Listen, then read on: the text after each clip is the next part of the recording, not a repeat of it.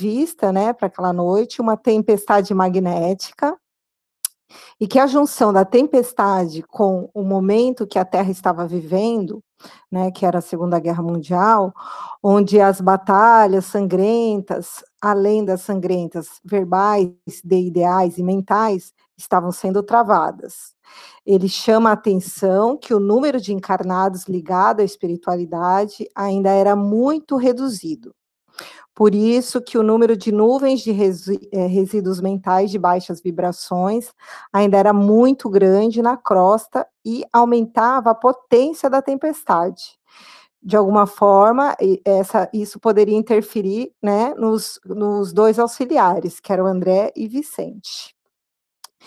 Isso eu fiquei muito reflexiva sobre esse assunto, porque é, eu jamais né, imaginei que as nossas vibrações aqui na Terra né, poderiam de alguma forma interferir nas, nos fenômenos meteorológicos, vai, nos fenômenos que são naturais, né, como, como por exemplo, ele deu um, esse exemplo aí dessa tempestade magnética, né, que acontece de vez em quando, até dei uma consultada para saber o que, que era essa tempestade magnética melhor, e, e aí eu, eu fiquei pensando hoje, será que, que nós, né, não, de alguma forma, não também contribuímos para potencializar outros fenômenos, né? Por exemplo, é, raios, é, é, chuvas torrenciais, né? Sei lá, eu, eu, até queria a opinião de vocês, né, sobre isso, porque eu fiquei pensando, eu falei, gente, a nossa vibração, é, os nossos resíduos mentais, né, eles auxiliam, porque querendo ou não são energias, né?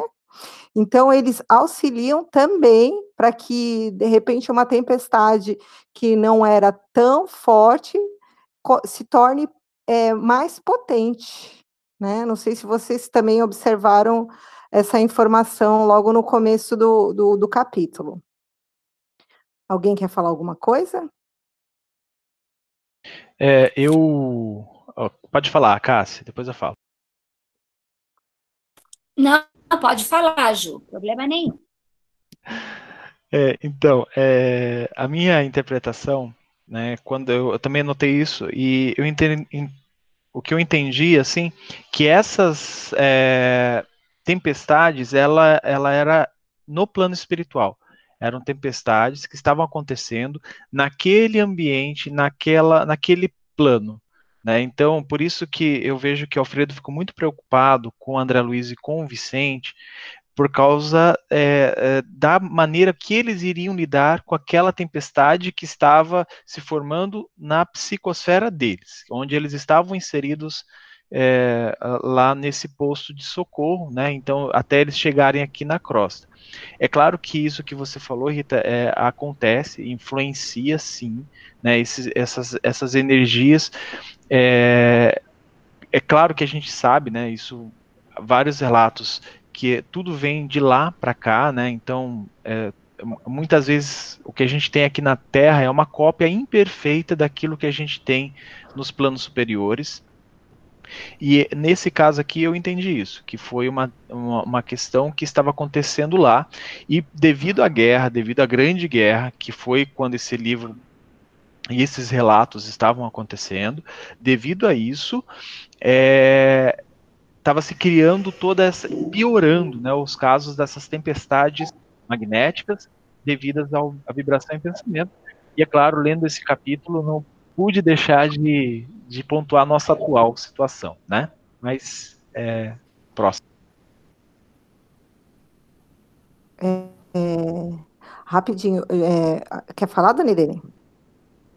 Não, só queria reforçar isso que o Juliano está dizendo. Eu também entendi assim, que tempestade magnética, nesse caso, seria uma tempestade é, dos pensamentos e uma coisa puramente magnética, não tem nada a ver com as tempestades que acontecem aqui na Terra de chuva. Né? É claro que nas tempestades que nós passamos aqui de chuva, com raios e tudo mais, também existe muito magnetismo. Acho que o magnetismo é um, é um fenômeno que envolve muitas coisas, né? Mas essa tempestade magnética que ele se refere aqui é o que acontece todos os dias na, na, na limpeza, quer dizer, por isso que é necessária essa limpeza do plano espiritual, por causa dos nossos pensamentos acumulados, pensamentos negativos. E naquela época, justamente por causa da guerra, essas, é, esses pensamentos eram muito mais carregados, eram, eram os comentários das pessoas é, falando mal do, dos, dos, governos é, que, que, que decidiram pela guerra e tudo mais, quer dizer, é, o medo das pessoas, tudo isso gerava um magnetismo muito grande que causava esse tipo de tempestade magnética. Foi o que eu entendi, Rita.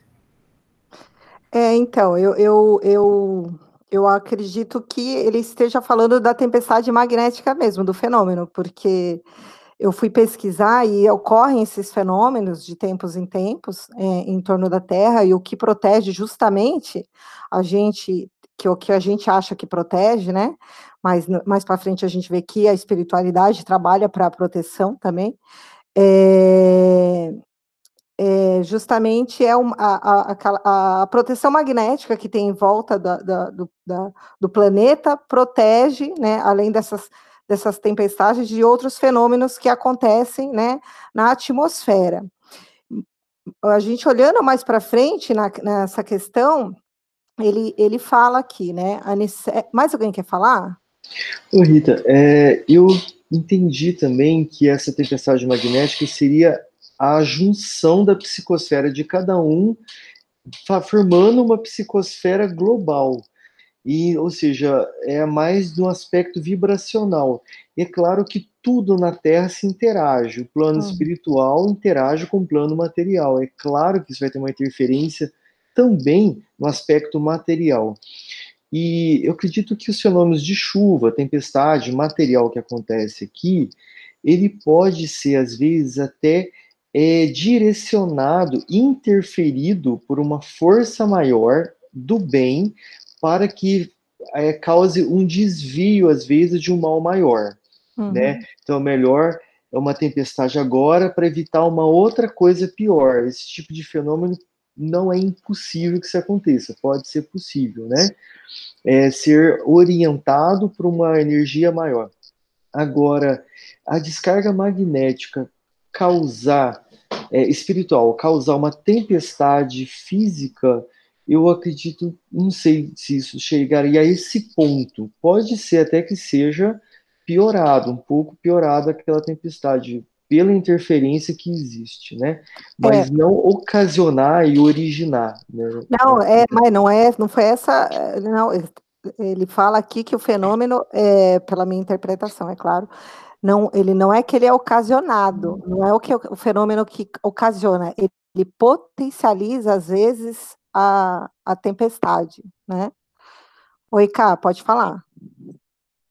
Então, é assim, em outros livros, já foi falado a respeito de é, vibrações muito densas em determinadas regiões na espiritualidade, principalmente nas zonas inferiores, né?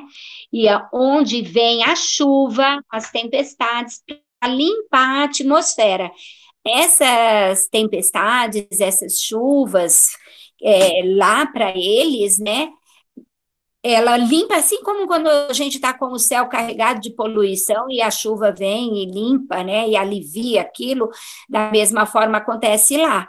Então, as tempestades, elas servem para ajudar a diminuir esses é, fluidos negativos, essas energias negativas que se intensificam através do que estava acontecendo, dos pensamentos e das atitudes das pessoas que estão encarnadas, né?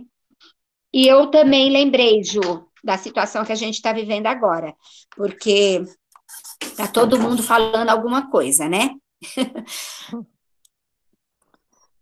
Bom, podemos seguir? Sim, né? Então, Aniceto concordou e ambos começaram a divagar sobre o trabalho e sacrifício que os companheiros da espiritualidade tinham na prevenção da saúde humana. São grandes servidores, disse Alfredo, que de quando em quando observo-lhes pessoalmente os núcleos de atividade santa. A humanidade parece preferir a condição de eterna criança. Eles relatam todo o trabalho que é feito de interferência nos danos que a tempestade magnética poderia causar. Alfredo relata para Aniceto todo o trabalho de socorro que os postos e as colônias de resgates ligados à Europa estão vivendo e os problemas de superlotação por conta do, dos desencarnes em massa, né? Então a gente vê que, como a gente já havia falado no começo, né? É, o livro ele é ele passa bem no momento da Segunda Guerra Mundial, e por existir um, um, desencarne em massa, os postos de resgate, as colônias que estão ligadas aos países que estão em guerras, né, eles estão com uma superlotação também, né, então eles têm problemas lá também de, de espaço e de superlotação, né, a gente acha que esses problemas ficam só a critério do, do da Terra, né, é, depois de reiteradas assembleias dos nossos mentores espirituais, resolveu-se providenciar a remoção de pelo menos 50% dos desencarnados na guerra em curso para os nossos núcleos americanos. Eu deixei isso grifado, porque pode ser até ingênuo da minha parte, né? Mas é, eu não tinha esse conhecimento que o espírito, eu não eu acredito que também isso não seja uma regra, né? Mas que os espíritos, por exemplo, a gente vai desencarnar aqui no Brasil, a gente vai para os núcleos, para as colônias espirituais do Brasil, ligada ao Brasil, né? E com as e alguém abriu o microfone, alguém quer falar? É, Rita. Oi, Ju. Eu é, eu teria é, um comentário anterior um pouquinho a isso, como você falou, né? Esse grifou essa parte. A humanidade parece, parece preferir a condição de eterna criança. Faz e desfaz os patrimônios da civilização como se brincasse com bonecas. Isso uhum. me chamou muita atenção porque eu lembrei do, da construção dos valores morais que a gente constrói a muito custo, né? A nós como sociedade construímos isso, é, começamos a ter valores e de repente eles ruem é, parece que rui de uma vez, sabe? Parece que a criança que estava construindo um castelo de areia na praia, com toda a delicadeza, com todo o carinho, com toda, com toda a atenção, de repente ela cansa e ela vai lá e pisa no, no castelo. Uhum. Né? Eu vejo que é isso que aconteceu na Segunda Guerra, né? Que foi lá, a gente estava construindo toda um, uma sociedade equilibrada, de repente eu vou lá e piso no castelo. Então eu, eu gostei muito desse comentário e, e serviu muito como lição para aquilo que eu estou construindo de moral dentro de mim, e de repente eu vou me cansar de tudo isso e vou falar: não, peraí, chega, acabou, acabou, eu não quero mais ser bonzinho, isso não é mais para mim. E aí eu vou lá e piso no castelo. Né? Isso eu achei muito interessante. E eu acho que você ainda vai falar, né, porque agora está nesse assunto que você estava falando, sobre esses, é, essa parte da Europa, né, que, que uma galera veio para cá, é, que foi trazido para cá, e depois ele vai explicar, né, que o, o Aniceto perguntou sobre a questão da, da língua e tal, né, mas eu achei interessante que ele fala que nosso lar, pela missão que lhe cabe, ainda não pôde imagina, não pode imaginar o, todo o esforço que o conflito mundial vem exigindo de nossa colaboração nas esferas mais baixas. Isso eu acho uma coisa interessante, porque o nosso lar ele tem uma destinação. Aquela colônia ela tem um, um, uma tarefa. E existem outras colônias que têm tarefas diferentes de nosso lar. Não é tudo igual.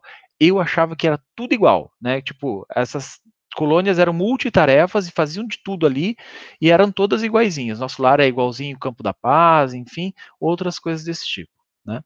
Era o meu é, comentário.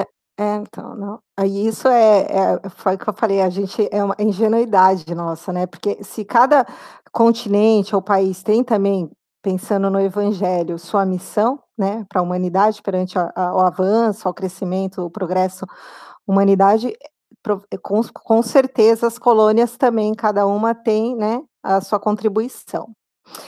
E aí, seguindo, né, então, eles estavam com problemas de superlotação e a, a, os mentores espirituais é, resolveram fazer essa remoção, né, para os núcleos americanos.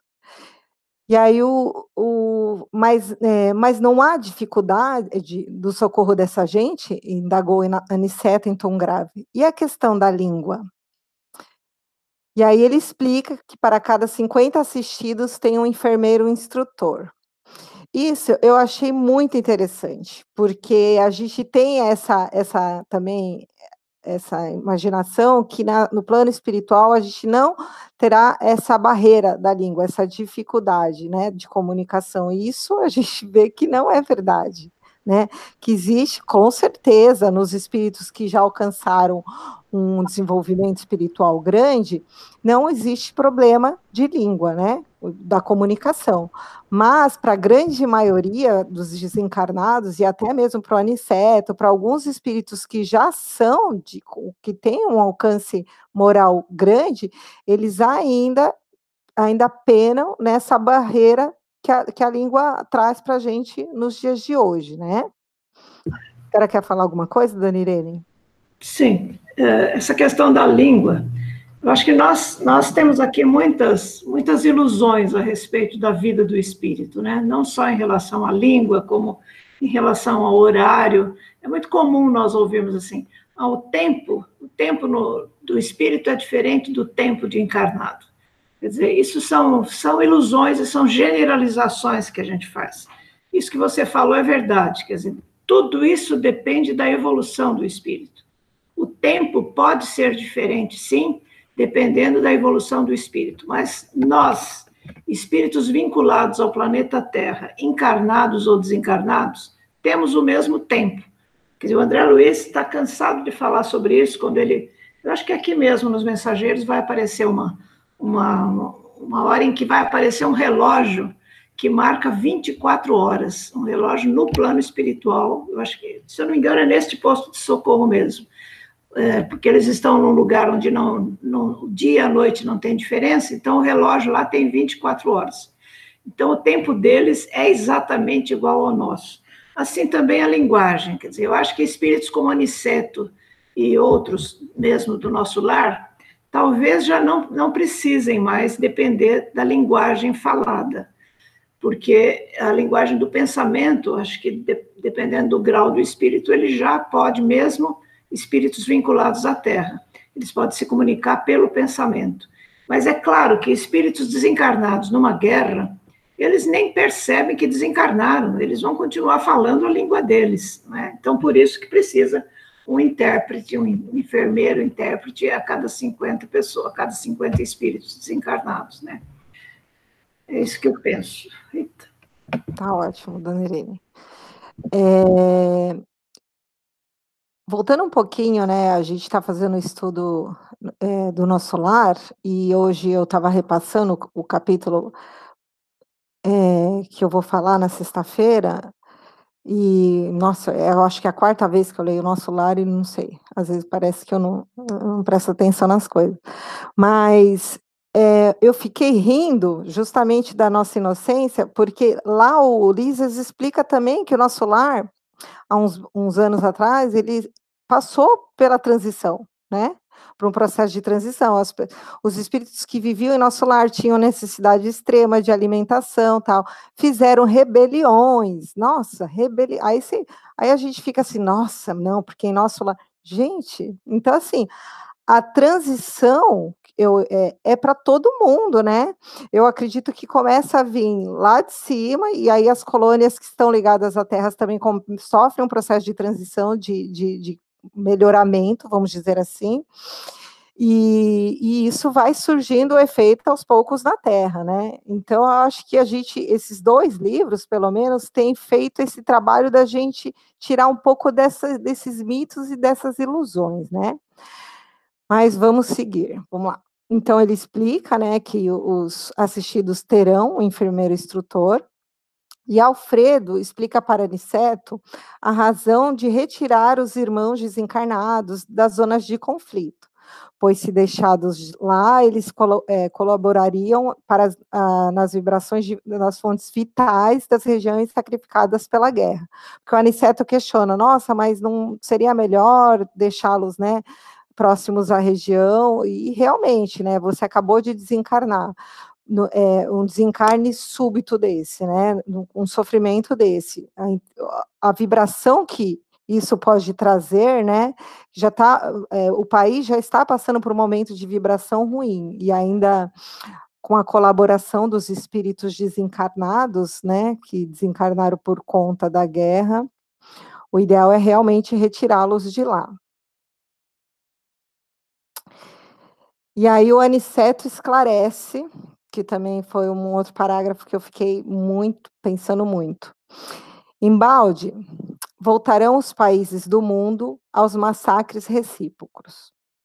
O erro de uma nação influirá em todas, como o gemido de um homem perturbaria o contentamento de milhões.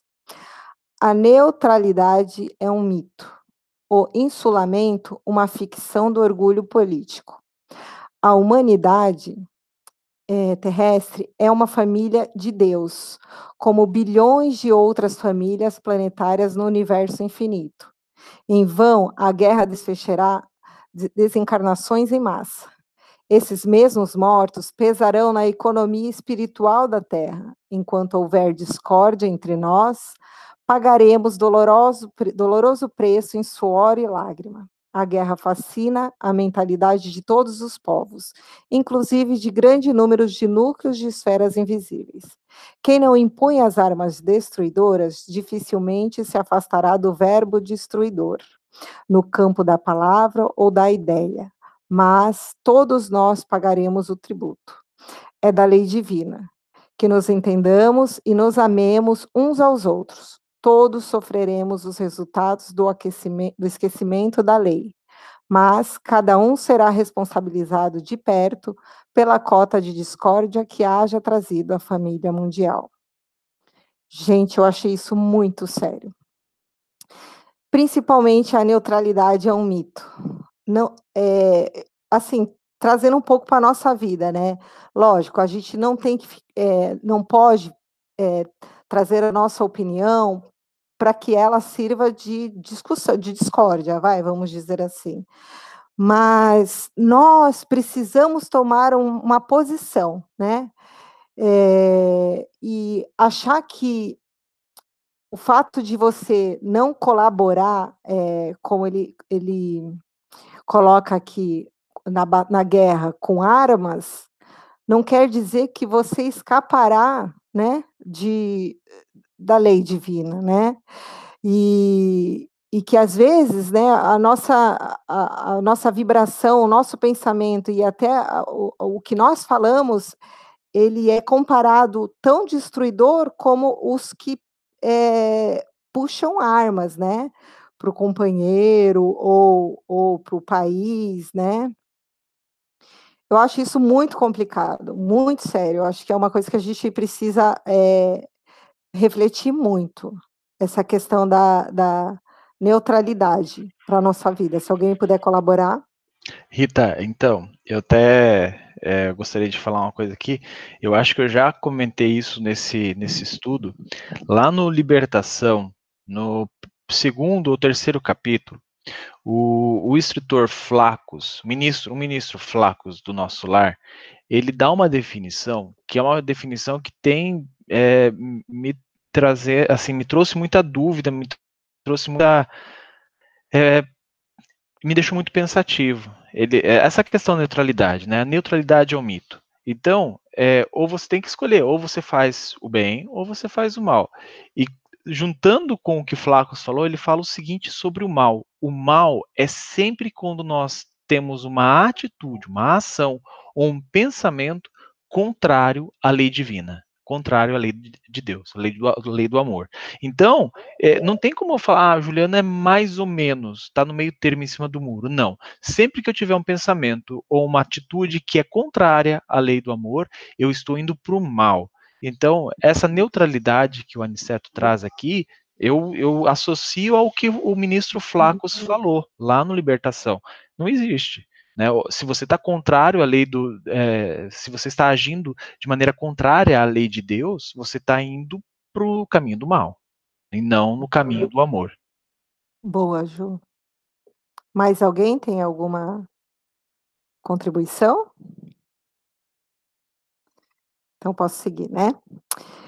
Então, Aniceto fala, né, que da sua visita em Alvorada Nova e da determinação dos nossos vizinhos beneméritos em que devemos suportar nos próprios ombros todo o mal que levarmos a efeito.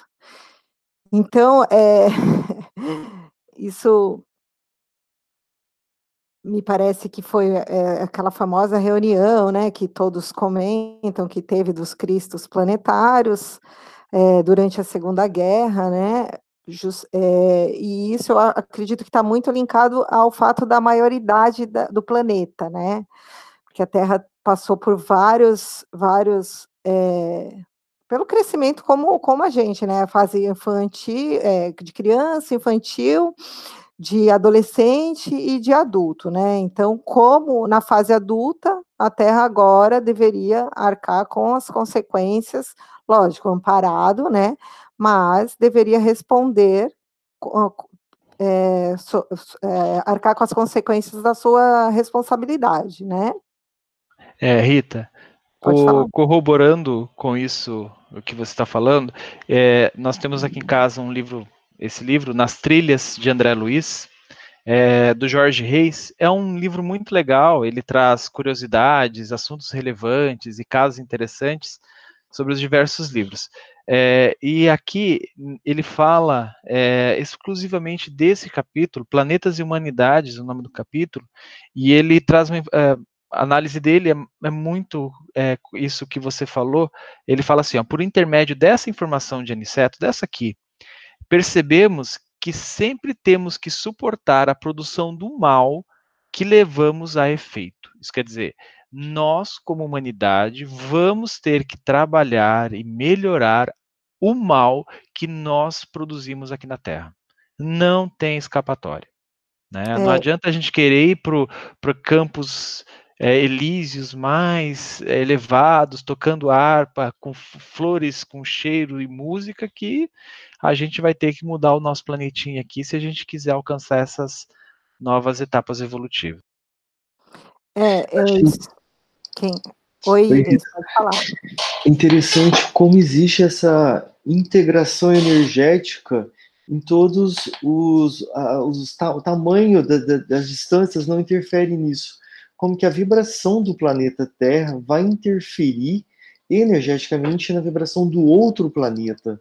Então, uhum. o outro planeta precisou fazer um campo magnético protetor para não cair nessa, não receber o, o malefício da energia emanada daqui. Né? Então a gente imagina o malefício que estava acontecendo dentro desse planeta e para chegar a atingir o outro. Imagina quem está aqui dentro, né? Ah, é então a, a, irradiação da psicosfera do planeta ela alcança distâncias, né, é, digamos universais, né? Muito muito distantes. É, como você falou, né? A seriedade disso é, é muito grande.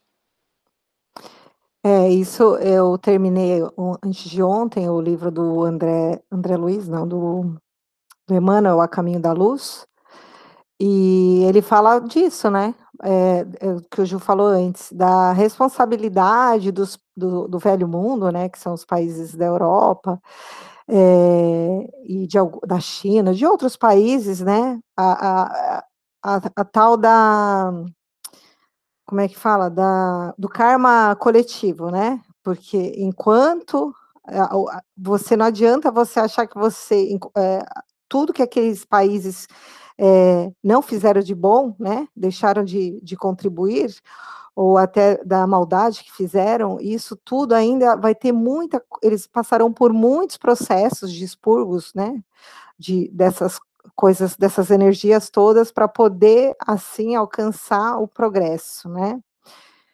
Então, é, assim, o negócio é muito mais complexo do que a gente imagina. Mas vamos lá. Seguindo. Esmalha, que permanecia em silêncio, se manifestou. Infelizmente, na feição coletiva, somos todos, é, somos ainda aquela Jerusalém escravizada ao erro. Todos os dias somos curados por Jesus e todos os dias conduzimos-lo ao madeiro. Nossas obras estão reduzidas quase a simples recapitulações que fracassam sempre. Não saímos do estágio da experiência. E dolorosamente para nós, estamos sempre a ensaiar no mundo a política dos Césares, a justiça com o Pilatos, a fé religiosa com os fariseus, o sacerdócio com os rabinos do Sinédrio, a crença dos conjairos que acreditam e duvidam ao mesmo tempo, os negócios com Anassés, Anassés e Caifazes. Nesse passo, não podemos prever a extensão dos acontecimentos cruciais. Bom, é, eu não tenho mais nada para acrescentar nessa fala, aí se alguém tiver, acho que está bem claro para a gente, né? André, encantado com as definições ouvidas, aventurou-se a dizer: como é, angusti como é angustiosa, porém, a destruição da guerra.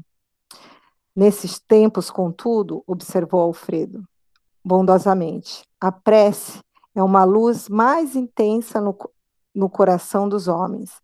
Bem se diz que a estrela brilha mais fortemente nas noites sem luz. Ele relata, aí ele relata a experiência que ele viveu lá na, na cidade da Inglaterra e conclui. Às vezes, é, é preciso sofrer para compreender as bênçãos divinas, né? Então, é, eu acho que, voltando no, no, penúltimo parágrafo, eu acho que isso é, combina bem com o momento que a gente vive, né? Que é a questão da prece, né? quanto mais enfiado nas trevas que está o nosso planeta, o nosso Brasil no momento, é, mais prece, é, mais a prece, é, eu acho que é, ela tem mais força, né? Porque onde tem ausência de luz, né, uma luzinha que acende já faz um clarão gigantesco, né? Então, acho que nos que cabe a nós agora mesmo é nos mantermos fortemente em prece, né? E infelizmente, né, é, nós ainda optamos pelo processo do sofrimento para poder compreender quanto de bênção nós temos na nossa vida, né? Nós precisamos ficar em quarentena para valorizarmos, né, a liberdade que nós tínhamos de ir e vir, né? Valorizarmos a possibilidade que nós tínhamos de escolha, né? É, e, e eram é, para valorizarmos o pôr do sol, o nascer do sol, e isso eram são coisas que nós temos todos os dias da nossa vida e passava batido, né? Não dávamos a atenção necessária, né? Valorizarmos as nossas relações, né, com os nossos filhos, com os nossos amigos, né? Nós nos encontrávamos toda terça e quarta e muitos, né, nem se, não tinham tempo nem de se abraçar, né, de se cumprimentar. E provavelmente quando a gente retornar, a gente vai ter que retornar como japoneses, né, com aquele sem poder se tocar e isso é uma coisa que, que a gente não valorizava, assim, né? E vai nos fazer muita falta, né? Então, acho que esse capítulo se encerra para a gente refletir sobre essas coisas que são, teoricamente, pequenas, mas que nós hoje entendemos que tem um valor gigantesco para nós, que é o afeto e a demonstração de afeto e de amor. Alguém quer falar alguma coisa? É, Rita, antes de, da gente passar para o outro capítulo, eu teria um comentário. É, algo que me chamou a atenção, é, lá mais ou menos no meio do capítulo, onde o Alfredo ele explica para o André Luiz, para os presentes, ele fala assim: ó, nossos instrutores mais elevados são de parecer de que essas aglomerações, as aglomerações energéticas lá dos espíritos que estavam desencarnando lá pela guerra lá na Europa, seriam fatais à coletividade dos espíritos encarnados, determinariam focos pestilenciais de origem transcendente com resultados imprevisíveis. Então, aquelas pessoas, aqueles espíritos desencarnando naquela situação, com aquele pensamento, é, seriam focos pestilenciais, até mesmo doenças é, eu vou chamar assim doenças do plano espiritual, né? Como nós temos nossas doenças uhum. aqui na Terra, no plano físico, eu me arrisco a dizer que existiriam essas doenças até mesmo no plano espiritual que poderiam contagiar alguns espíritos e que eles ele, é origem transcendente, aquilo que transcende a, até mesmo a compreensão deles e eles até mesmo os resultados disso, porque eles são é, posto de assistência, eles para eles seria é, é, imprevisível.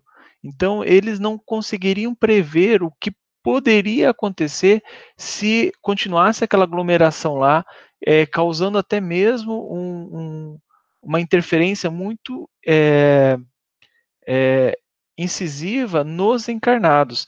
E eu achei isso uma, uma, uma informação muito legal para nós, trabalhadores de câmaras, né, de espíritos que estão envolvidos nesses, nesse, nesses ambientes, muitas vezes a gente é, é, conversa com espíritos que estão em, em, nesses, em aglomerações parecidas com essas, claro, com outros tipos de vibração, com outras temáticas, mas da mesma forma. E muitas vezes elas estão doentes é, por, por causa daquilo né, por causa dessas aglomerações desses espíritos. Eu achei interessante.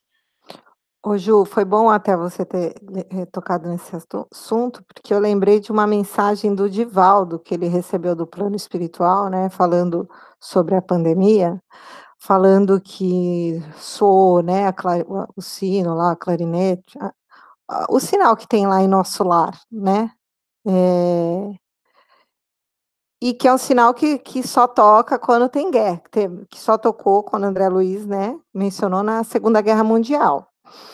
Então, nós estamos vivendo uma guerra invisível, biológica, né? E, e isso nos faz, você acabou de, de, de, comentar sobre o capítulo, pensar se realmente, que provavelmente é, isso esteja acontecendo novamente, né? E agora a nível mundial, desses espíritos que eles precisam ser resgatados, né? Pela espiritual, uh, espiritualidade, né? Por isso que, que a nossa oração, né, das 20 e 15 contribui para isso, para o auxílio, né? Justamente para eles não, é, é, sem, sem que eles queiram, né, contribuírem para que essa pandemia se potencialize ou permaneça mais tempo, né, ou crie mais forças, né? Isso é, é algo que a gente também tem que é, pensar. Vamos lá. Fazer o que, que dá. Capítulo 19, eu sopro. Então, depois de interessantes considerações relativamente à situação dos círculos carnais, Aniceto voltou a examinar nossas necessidades de serviço. Alfredo, então, su sugere né, que eles utilizem o seu veículo até certo ponto da excursão. Então, Aniceto estava preocupado com o tempo, né, e com a questão de que o André Luiz e o Vicente precisavam estagiar. Aí não podia caber o meu espanto, né, o André Luiz falando, embora conhecendo as operações dos samaritanos em nosso lar, que empregavam grandes veículos de tração animal, em trabalhos de salvamento nas regiões inferiores e considerando as dificuldades de vulto que defrontáramos na caminhada longa rumo ao posto de socorro, não supunha possível semelhante condução naquele instituto de auxílio. Aí soube mais tarde que os sistemas de transporte nas zonas mais próximas da crosta terrestre são muito mais numerosos do que ele poderia imaginar em bases transcendentes do eletromagnetismo. Então, lá existe um sistema rico e gigantesco de transporte, né? É, e é algo que transcende o eletromagnetismo, isso quer dizer, até é, a gente consegue compreender eletromagnetismo aqui no espectro uhum. de luz visível e o invisível, os diversos tipos de, de onda. Aqui ele transcende. Então, assim, é análogo ao, ao magnetismo, eletromagnetismo que a gente tem aqui na matéria, mas a gente tem que lembrar que não é só isso. Uhum. É transcendente a isso. É algo mais que a gente não vai falar, conseguir colocar um, um medidor lá, aqui da matéria, e conseguir medir o que, que é aquilo ali, né? Só, só pontuar isso. Perfeito. É, Aniceto parecia preocupado com os serviços urgentes da Terra e com a necessidade, né, como eu falei, do estágio de André Vicente. Alfredo sorriu, bondoso, asseverando: Quanto a isso, não necessitaremos de maiores cuidados. Há sempre que fazeres em toda parte, onde houver espírito de cooperação da criatura, existe igualmente o serviço de Deus. Nossos amigos poderiam colaborar conosco ainda hoje nas atividades de assistência, acompanhar-nos, iam, por exemplo, nos trabalhos de prece, nas quais há sempre muita coisa a fazer e muita lição a aprender. Então, o trabalho da prece é importantíssimo, viu, gente? Para quem fica aí se recusando a fazer uma prece. É, Todos concordaram e foram para a tarefa da noite. Porém, Alfredo relembrou a Esmalha a necessidade dos, do comparecimento dos técnicos de sopro. E André ficou assombrado, né? Técnico de sopro? E aí ele explicou: sim, meu amigo. O sopro curador, mesmo na terra, é sublime privilégio do homem. No entanto, quando encarnados, demoramos-nos muitíssimo a tomar posse dos grandes tesouros que nos pertencem. Comumente, vivemos por lá, perdendo tempo com a fantasia, acreditando em futilidades ou alimentando desconfianças. Quem pudesse compreender entre as formas terrestres toda a extensão desse assunto, poderia criar no mundo as, os mais eficientes processos soproterápticos. Bom, nós tivemos, né, estudamos assim bem superficialmente o sopro, né, com, na época que fizemos, nós que eu digo eu, né, o curso de magnetismo.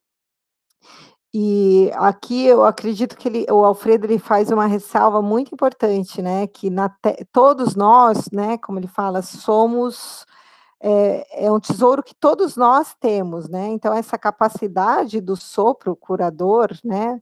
Do sopro terá, teráptico, ele é uma capacidade do espírito, né? Uma capacidade do espírito. E que nós, aqui na Terra, não utilizamos muito, por conta de falta de que a gente vai ver para frente, mas principalmente pelo, por, por ficar sempre alimentando a desconfiança, né? Mas semelhante patrimônio. Ju, pode falar.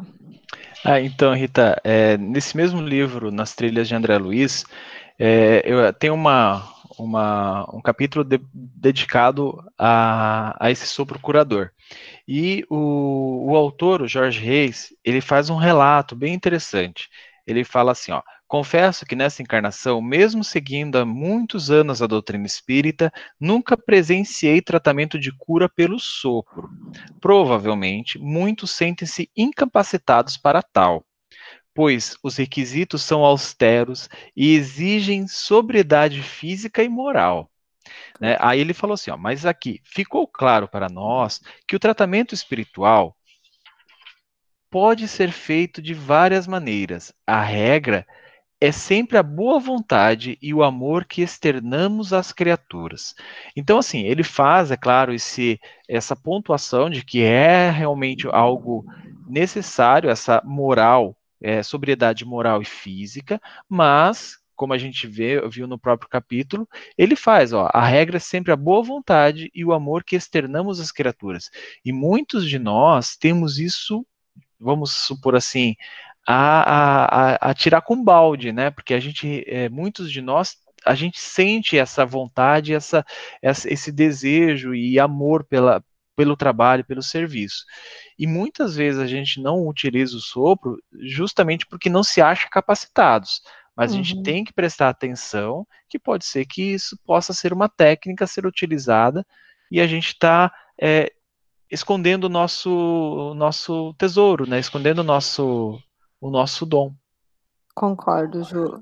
Eu acho que, por vezes, nós somos muito exigentes conosco mesmo, né?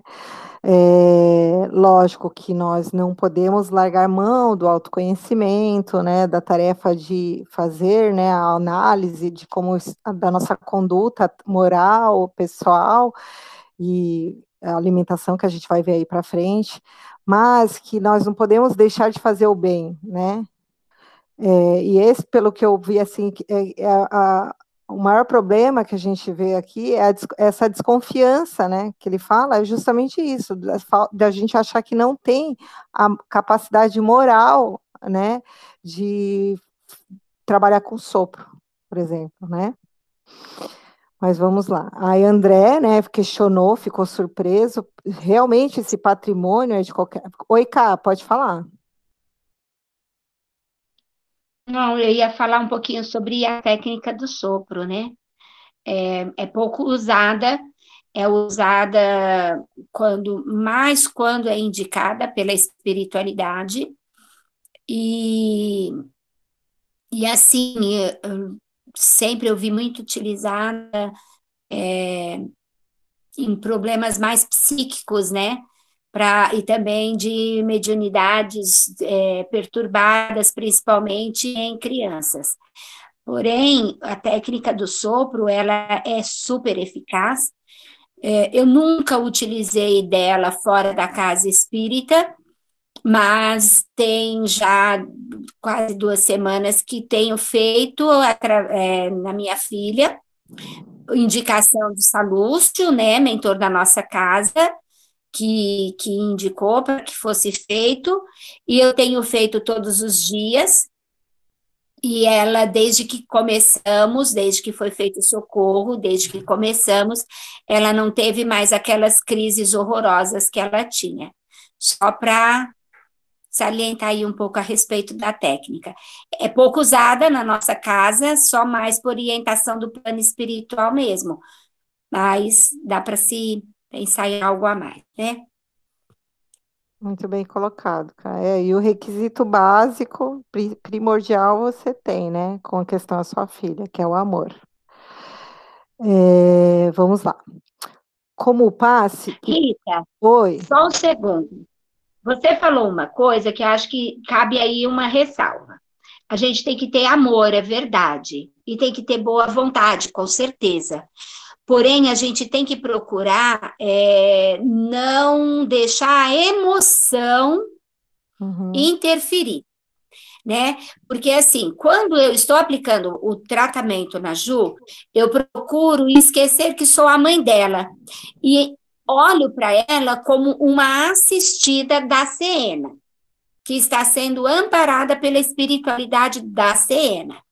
Porque às vezes, quando nós deixamos as nossas emoções interferir, a gente deixa de fazer o bem pode acabar atrapalhando, tá? Então, eu sou é, bem assim cuidadosa nessas questões. E eu acho que cabe aí a gente ter bastante cuidado mesmo, porque senão pode parecer que de repente é só sair assoprando todo mundo que se resolveu. E não é uma técnica que precisa de conhecimento, né?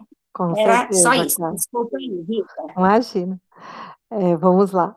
Como o passe, que pode ser movimentado gelo maior número de pessoas, com benefícios apreciáveis, também o sopro curativo poderia ser utilizado pela maioria das criaturas, com as vantagens prodigiosas. Entretanto, precisamos acrescentar que em qualquer tempo e situação, o esforço individual é imprescindível. Toda realização nobre requer apoio sério. O bem divino, para manifestar-se em ação, exige a boa vontade humana. Então, tá aí, né? Sem esforço individual, eu acredito que de ambos, tanto do, de, do, do, técnico do sopro e também, né, do esforço individual do assistido, né? Que está recebendo, né, o, a terapia. Alfredo explica toda a evolução dos, é, dos, técnicos espirituais, então ele fala de todo o processo que os técnicos, né, lá no plano espiritual passaram para poder serem capacitados, né, na, na, nos, na técnica do sopro, e ele acrescenta. Nos círculos carnais, para que o sopro se afirme suficientemente, é imprescindível que o homem tenha o estômago sadio, a boca habituada a falar o bem, com a, a abstenção do mal e a mente reta, interessada em auxiliar. Obedecendo a esses requisitos, teremos o sopro calmante e revigorador, estimulante e curativo. Através dele, pode-se ar transmitir também na crosta a saúde, o conforto e a vida. Então, aí está o roteirinho que o encarnado deve, bem fácil, seguir para estar apto, né, a fazer o sopro, né? Pra... É, eu acho que é por causa disso que o autor, o Jorge Reis, relatou que ele nunca viu, né? Porque é. ninguém queria é, é, difícil seguir tudo isso aqui, né? Então ninguém queria se arriscar. Falar, não, eu tô seguindo mais ou menos, então é melhor não fazer, né? É. Bom, vamos lá. Vicente considerou. Isto não é novo. Jesus, além de tocar naqueles a quem curava, concedia-lhes por vezes o sopro divino. O sopro da vida percorre a criação inteira. Toda a página sagrada, comentando o princípio da existência, refere-se a isso. Nunca pensaram no vento como sopro criador da natureza? E a esse tempo, Ismalha recebia alguns colaboradores de, é, de importância que se preparavam para a tarefa. Impressionado com o que ouvira, acompanhei de perto as providências que organizavam, encontrando-me, porém, mais a sós com Aniceto, transmitir-me é, minha enorme surpresa, respondendo-me ele em tom confiável. Esquece-se vocês de que a própria Bíblia, aludindo os primórdios do homem, narra que o Criador assoprou na forma criada, comunicando-lhe o fôlego da vida. Referindo-nos aos nossos irmãos encarnados, faz-se preciso reconhecer, André, que, mesmo partindo de homens imperfeitos, mas de boa vontade, todo sopro com intenção de aliviar ou curar tem relevante significação entre as criaturas. Porque todos nós somos herdeiros diretos do divino poder. Aliás, é necessário observar também que não estamos diante de uma exclusividade. Você, por exemplo, passou muito ligeiramente pelo nosso Ministério de Auxílio. Temos ali grande instituto espe especializado neste sentido, onde nobres colegas se voltam a essa modalidade de cooperação. No plano carnal, toda boca santamente intencionada pode prestar apreciáveis auxílios, notando-se, porém, que as bocas generosas e puras poderão distribuir auxílios divinos, transmitindo fluidos vitais de saúde e reconforto.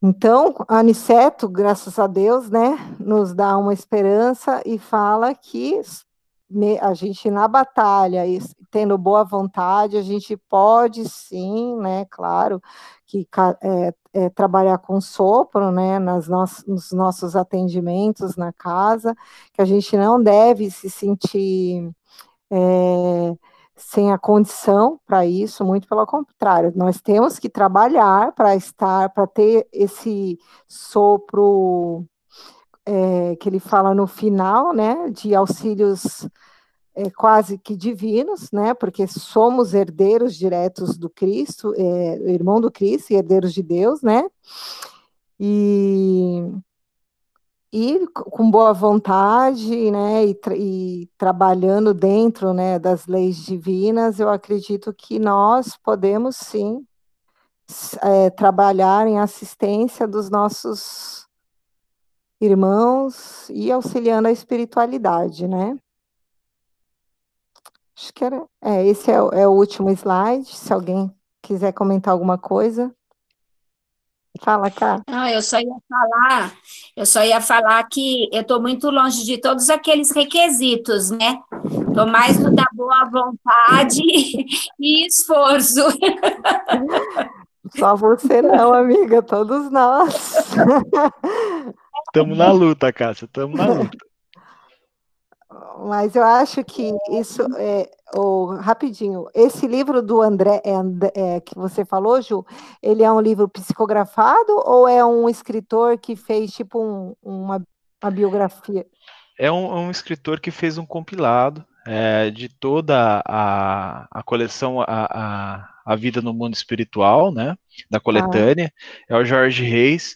É, eu, eu é, ele é simples, ele não é, é, nada assim, nossa, fantástico, mas ele tem alguns apontamentos interessantes das experiências dele na, nas casas espíritas, é, relatos do André Luiz. Então, isso aqui é, são as minhas anotações para o nosso lar. Né? Então, quando para o nosso lar não, para mensageiros.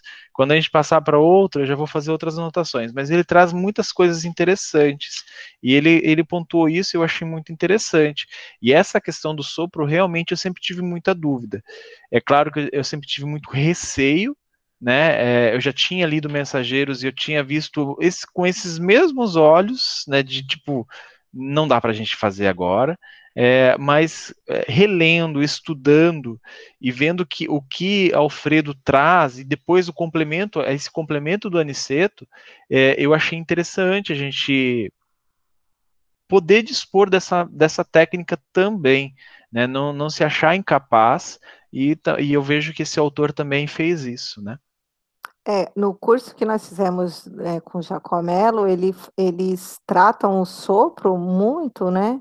Eles, na verdade, eles aconselham o sopro é, para os problemas físicos mesmo, assim, de, graves, por exemplo, câncer, né? Problemas bem sérios. Então, não sei como é que as câmaras de P3A estão trabalhando, mas é, seria um recurso, né, que a gente precisaria depois reavaliar, voltando para a tarefa presencial, né? Com certeza. É, eu acho também que a pessoa que vai aplicar o passe, ela tem que ter a consciência de que não houve nenhum exagero, um excesso na vida dela que vai impedir o passe, porque é, todo mundo com boa vontade, sim, mas é, às vezes tem, pode ter pessoas que passaram muito da, da conta, do exagero, do negativo. Então, eu acho que essa, digamos, nem 8 nem 80, né? Digamos, eu acredito que não seja para absolutamente todos fazerem. Sim. Eu acho que a pessoa tem que ser assim, um voluntário ou então o dirigente da Câmara ser muito intuído para pedir para alguém. Ou seja, se a pessoa foi indicada pelo plano espiritual, certamente, uhum. não, depois de repente pede para alguém que não está se sentindo muito, a pessoa não está intuída, né? O, o dirigente não está intuído e pede para alguém que às vezes naquela semana específica não está lá 100% para fazer o, o, sopro, né? Então tem essa ponderação também, né? Concordo. Eu acho que tem que normalmente, né, na quarta, uh, na câmara que eu trabalho, que é a Débora, ela sempre vai através da, da, da do apelo da, do plano espiritual e ela sempre pergunta se, ó, oh, fulano, você tá apto a isso? E a gente tem que ser honesto, né? Eu acho, quando a gente trabalha com um atendimento desse, que a gente pode, às vezes, não auxiliar e, e sim é, trazer algum tipo de, de. não prejudicar que o plano espiritual, acredito que, que impeça, mas às vezes é, dá esse trabalho para o plano espiritual de ter que isolar, né, o nosso fluido, né? Sim, eu acho que o, o trabalhador ele tem que ter muita tranquilidade em chegar e falar, olha, eu não tô, não tô bem para esse tipo de doação, uhum. porque é uma doação específica e isso não desmerece ninguém, que às vezes o assistido ele chega e não estava no tratamento do assistido aquele tipo de atendimento, porém naquela noite se faz necessário. Então, o trabalhador tem que ter assim tranquilidade de dizer eu não estou pronto hoje para esse tipo de tarefa, né? E tranquilo, não desmerece ninguém, não, não diminui ninguém, é só porque há alguns requisitos específicos, alguns cuidados, não vou nem dizer requisitos, mas de alguns cuidados específicos que tem que se ter, né? É, como nós sabemos, até assim, o uso de medicamento, às vezes você tomou um corticoide, alguma coisa, né? e você também não pode fazer esse tipo de doação. Então é, a gente tem que ser honesto, né? E, e com, ter confiança, confiar nos nossos é, companheiros de tarefa. Eu acho que essa é a base. Acho que a gente precisa encerrar, né? Isso. E quem que vai fazer a prece? A Dani já fez, né? Você faz, Ju? Faço, faço sim.